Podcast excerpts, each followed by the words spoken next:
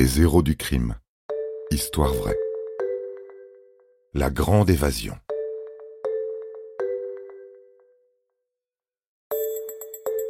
Vous êtes fasciné par les films de gangsters. Le Parrain, Les Affranchis, Scarface, Pulp Fiction n'ont plus de secret pour vous. Vous connaissez tout d'Al Capone et de Mérine. Bon, eh bien, préparez-vous à entendre les histoires criminelles les plus, comment dire, les plus embarrassantes, les plus consternantes et les plus pathétiques. Les criminels dont nous allons vous parler sont plus proches de Rantanplan et d'Avrel Dalton, le plus bête des frères Dalton, que de Pablo Escobar.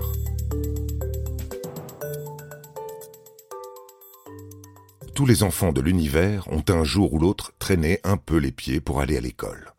On râle, on essaye de gratter quelques minutes sous la couette, on feint d'être malade, mais au bout du compte, il faut se rendre à l'évidence, il n'y a aucun moyen d'y échapper, alors on se lève.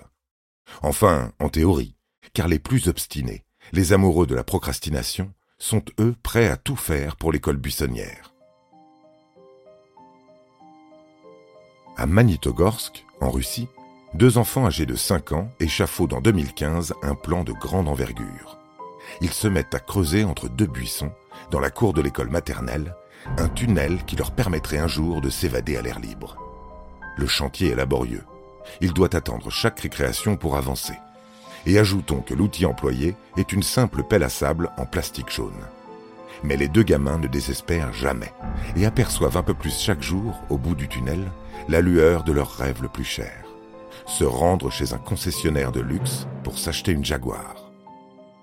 Après plusieurs semaines de dur labeur, le passage secret est enfin prêt. Les deux petits brigands profitent alors d'une activité dans la cour avec leur classe pour disparaître sous terre, au nez et à la barbe de leur maîtresse. Ils ressortent incognito de l'autre côté du mur, cœur léger et griffes aux genoux, puis se mettent en route pour le concessionnaire. Ils traversent la ville, déserte en ce début d'après-midi, et attirent malgré eux l'attention d'une dame qui observe depuis sa fenêtre les deux gosses couverts de boue.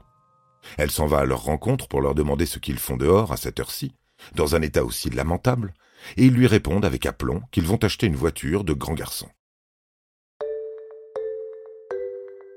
C'est la fin de l'aventure pour nos petits fugitifs.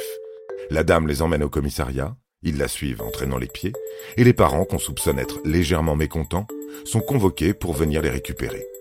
Fin de l'histoire? Pas vraiment, car la petite escapade n'est pas sans conséquences. Si les deux mômes s'en sortent avec un simple avertissement, leur maîtresse est renvoyée pour faute professionnelle. Le pire, et vous devez vous en douter, c'est que les garnements n'avaient même pas un rouble pour s'offrir leur voiture de grand garçon. Mais si ça peut les rassurer, une Jaguar, on a beau avoir 5 ou 50 ans, on n'est toujours pas près de la voir. Vous avez aimé cet épisode? N'hésitez pas à le commenter, à le partager et à le noter. À bientôt pour de nouvelles histoires. Studio Minuit, créateur de podcasts addictifs.